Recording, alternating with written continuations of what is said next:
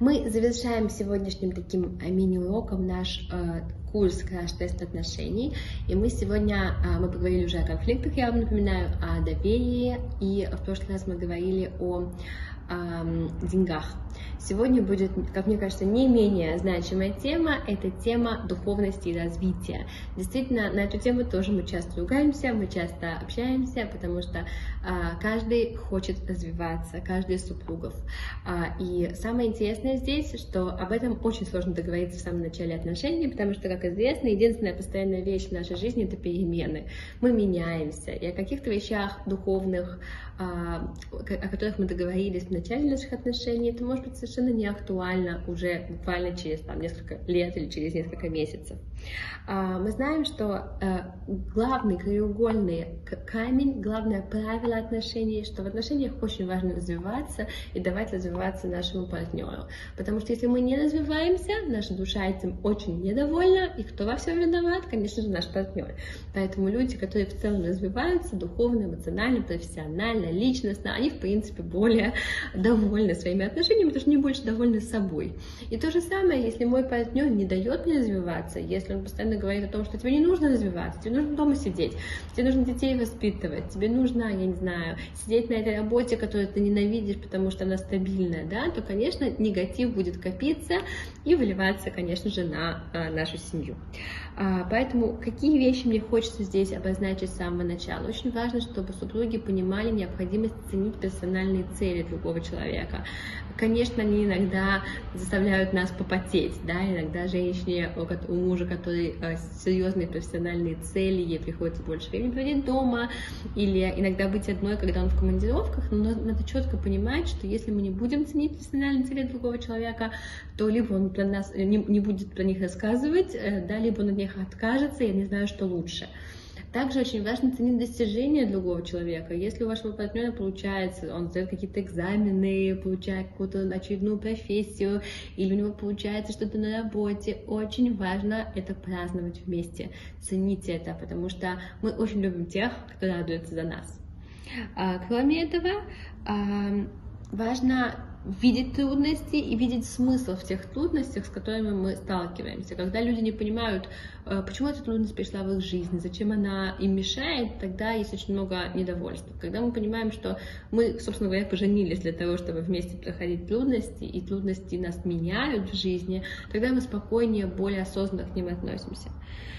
А, также очень важно способствовать духовному росту друг друга, да, потому что кроме профессионального роста, какого-то личностного роста, еще есть духовный рост, и на это тоже нужно время. Жене нужно время для того, чтобы ходить на уроки Торы, если это важно. Мужчине нужно время, чтобы учиться, чтобы преподавать иногда, и очень-очень важно, чтобы люди помогали друг другу в этом, опять же, иногда ценой какого-то своего усилия, даже бывает не маленького. А, еще хочу сказать, что всегда, когда э, с развитием личности меняются отношения, и с трансформацией отношений меняется личность, то есть здесь невозможно отделить одно от другого. Если у человека случились серьезные личностные изменения. Например, человек был соблюдающим и перестал быть соблюдающим, или наоборот, стал соблюдающим. Или случились какие-то явные изменения в его жизненной философии, в его жизненных ценностях. Хочешь, не хочешь, это повлияет на его отношения. И к этому надо быть готовым. Да? Важно понимать, что мы не можем обещать друг другу, что там 50-60 лет совместной жизни мы будем абсолютно такими же, как мы были, и мы не должны. Поэтому, безусловно, человек будет меняться, и тут нужно приспосабливаться так же, как мы понимаем, что наши дети постоянно постоянно меняются, и каждый год есть какой-то новый интересный этап в их э, становлении их личности, то же самое происходит и с супругами. И есть какая-то э, вещь волшебная, которая действительно очень-очень сильно развивает семью, именно как семью, и я считаю, что это семейные ритуалы. Я считаю, что чем в семье больше классных семейных ритуалов, тем больше шансов, что в этой постоянно изменяющейся жизни мы вообще выживем, и мы останемся семьей, мы останемся близкими людьми. Семейные ритуалы, как вы понимаете, бывают очень-очень разные, начиная от шаббатов или семейных ужинов, или праздников, которые мы обязательно встречаем с семьей, как мы мы встречаем друг друга после работы, как мы провожаем друг друга на работу, как мы идем спать, а, как мы вместе развлекаемся или не развлекаемся, как мы проводим выходные, какие у нас есть особые даты именно в нашей семье, а, как мы отдыхаем, как мы проводим свой отпуск, а, как мы восстанавливаемся вечером, когда мы устали, можем ли мы друг другу в этом помочь, если у нас еженедельные свидания в нашей семье, что происходит во время болезни, как мы друг друга поддерживаем, или мы наоборот друг друга не трогаем, э, боясь потревожить, да, и так далее, и так далее. То есть все вот эти семейные ритуалы, это как основа, фундамент нашей семьи, который, если этого всего нет, то очень большой шанс, что в результате различных изменений, трудностей, перемен и разных ветров наша семья просто не выстоит. Вот это такие э, якоря, я не знаю, да, такие вот э, спасательные круги на самом деле нашей семьи. Кроме этого, очень много в отношениях решает, насколько люди изначально верили в святость своих отношений. Я не побоюсь такого громкого слова, потому что если мы считали, что мы поженились, чтобы попробовать, если нет, так мы разведемся, то мы разведемся, да, скорее всего, потому что э, такая попытка, она долго не простоит. Но если мы понимали, что эти отношения, они благословены Всевышним, что они святые отношения, что они действительно заключаются раз и навсегда, и, может быть, будет сложно. Скорее всего, будет сложно. Но у этого есть цель. Это, то, это для моего роста мне Всевышний посылает. Тогда мы будем на это все по-другому смотреть. А, и главный партнер Всевышнего вот в этом моем духовном росте, это, конечно же, мой супруг или ваша супруга. И очень-очень многие испытания для вас, для вашей прокачки, сегодня это такое важное слово, будут приходить именно от него или именно от нее. И можно эти испытания отбрасывать и говорить, что это вообще все мешает. Или можно это принимать и понимать, что это действительно хорошо для вас. А, также мне хочется сказать, что даже если мы говорим, например, про то, что люди а, вместе приходят к Творцу, и люди вместе начинают соблюдать или уже давно соблюдают, даже это мы делаем по-разному. У всех есть очень разная мотивация соблюдения заповедей, например. Для кого-то это именно стремление к истине, то есть человек искал истину, и он ее нашел, он продолжает это изучать, ему очень важно постоянно тогда обучаться, узнавать что-то новое и так далее. Для кого-то это просто любовь к каким-то семейным традициям, к общинным ценностям, да, и для человека тогда важнее не какие-то глубокие э, там, философские мысли, да, или философское обучение, ему важно именно вот это тепло, и тогда для человека важна именно вот эта атмосфера. Есть люди, для которых просто привычка, да, они были так воспитаны, и поэтому они соблюдают. Есть люди, у которых есть э, мотивация, это жажда близости к Всевышнему, да, и вот это их вдохновляет. А у кого-то это жажда контроля, например, да, человек сам по себе очень контролирующий, и когда он пришел к соблюдению, у него просто появилось больше возможностей контролировать своих близких, и теперь он не дает им покоя, потому что он проверяет каждый раз, как жена там, я не знаю, что-то приготовила, ничего ли она не перепутала. Тут надо очень четко понимать, что даже если внешне мы вроде одинаковые, то, скорее всего, внутри мы не одинаковые, да, и про это тоже надо говорить. На тему соблюдения, на тему религии э, бывает много споров в семье, и от этого не нужно, это не нужно бояться про это говорить, э, просто нужно уметь с этим жить. Я э, выписала себе четыре кейса, которые мы с вами очень быстренько обсудим, потому что я думаю, что для многих они будут интересными или актуальными и так далее. Представьте себе, что муж, муж был воспитан в религиозной семье, но с годами он ослабевает в своем соблюдении. А, он начинает, например, а, есть в вегетарианских ресторанах, ходить больше за общением в синагогу, чем за молитвой, и жене это очень мешает, а, потому что она хочет, чтобы дети видели пример истинного соблюдения. Да? И на эту тему супруги могут часто ругаться и часто выяснять отношения. Здесь очень важно подчеркнуть, что при том, что понятно, можно понять, как всегда, и одного супруга, и второго супруга, но очень важно понимать, что э, у каждого свой счет с Творцом. Я не могу отвечать за духовный рост моего мужа. Я могу ему мешать, я могу ему помогать, но я не могу за это отвечать.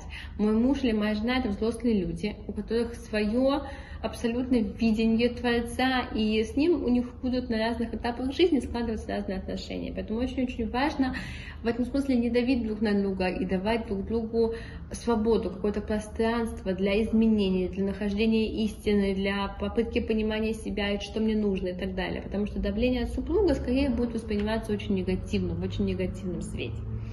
Другая ситуация, когда наоборот муж становится все более соблюдающим, постоянно контролирует кашрут на кухне, делает жене замечания, что она недостаточно аккуратна, а, не помогает жене, и в итоге а, у жены даже несмотря на то, что она изначально была очень даже заинтересована, у нее а, вырабатывается стойкое отвращение к религии, да, потому что ее муж а, просто не дает ей дышать. И тут тоже важно понять, что дело не в религии, дело в человеке. Потому что если человек привык контролировать, если человек привык постоянно доминировать, то еще раз религия даст очень-очень много платформы для этого. Но дело не в религии, дело в качествах человека. И если это не будет в религии, это будет в чем-то другом. Это будет в том, как выглядит их дом, или в том, как она убирается, или в том, как она воспитывает детей. Поэтому здесь важно не адресовывать свою агрессию да, религии, а именно просто понять, что у нас есть проблемы с этим, с его доминированием, да, с его контролем, с его а, иногда, может быть, просто незнанием, что бывает как-то по-другому, да, и а, иногда есть много мнений, по которым можно идти и так далее. Поэтому здесь тоже важно понимать, что есть религия, а есть просто качество человека. Еще один кейс. А, через 10 лет после свадьбы а, жена всерьез увлеклась религией, стала соблюдать кашрут и шаббат, поменяла свой гардероб, а, дети учатся уже в религиозной школе, но когда дело дошло до покрытия головы, супруг сказал, что больше так не может и готов на развод. Вот тут вот есть очень важный момент, о котором тяжело говорить так быстро, но все-таки я об этом скажу. Есть вещи, которые касаются только меня, и есть вещи, которые касаются уже меня и моей семьи. Вещь, которая касается меня, безусловно, должна решать сама, э, потому что это, опять же, я и Всевышний. Но то, что касается моей семьи, очень важно советоваться с квалифицированным раввином, который знает мою семью, который может мне посоветовать действительно что-то правильное. Потому что не всегда, когда женщина готова дать полный вперед, а ее супруг не готов, она имеет право давать полный вперед и э, разрушать отношения в семье. Э, иногда нужно дать э, супругу время, а, иногда это бесполезно, да, поэтому здесь мне важно подчеркнуть, что в таких случаях, когда есть серьезный антагонизм со стороны супруга и действительно разрушается семья из-за соблюдения, очень важно уточнить у квалифицированного новина, как правильно себя вести в такой ситуации, потому что иногда мы а, очень торопимся, да, и не даем нашей паре время приспособиться к таким серьезным изменениям.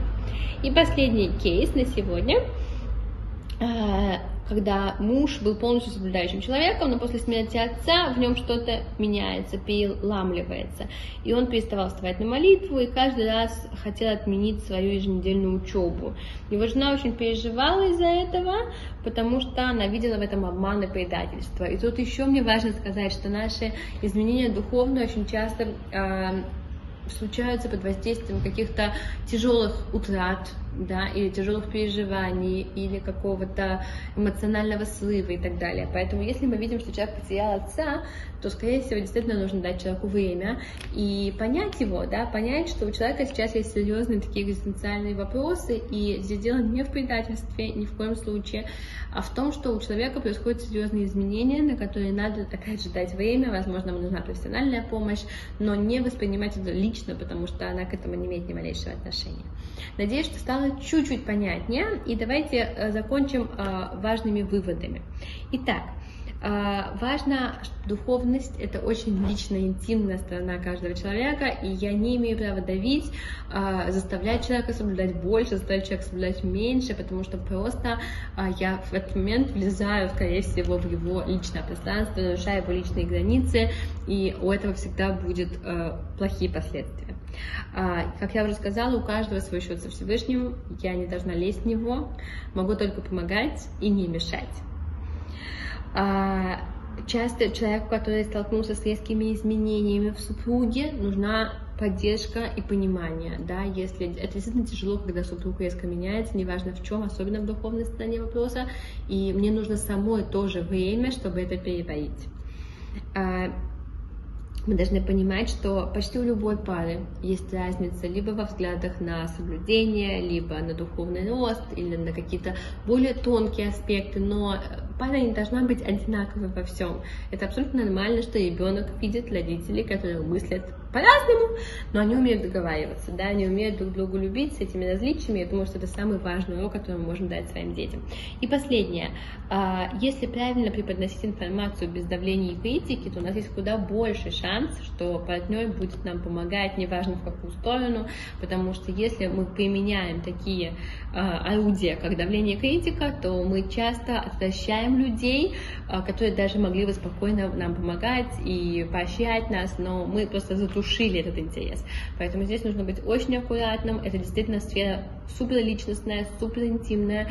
Мы туда максимально не лезем, максимально поощряем, выслушиваем, понимаем, стараемся человеку помочь и поощряем духовный рост друг друга.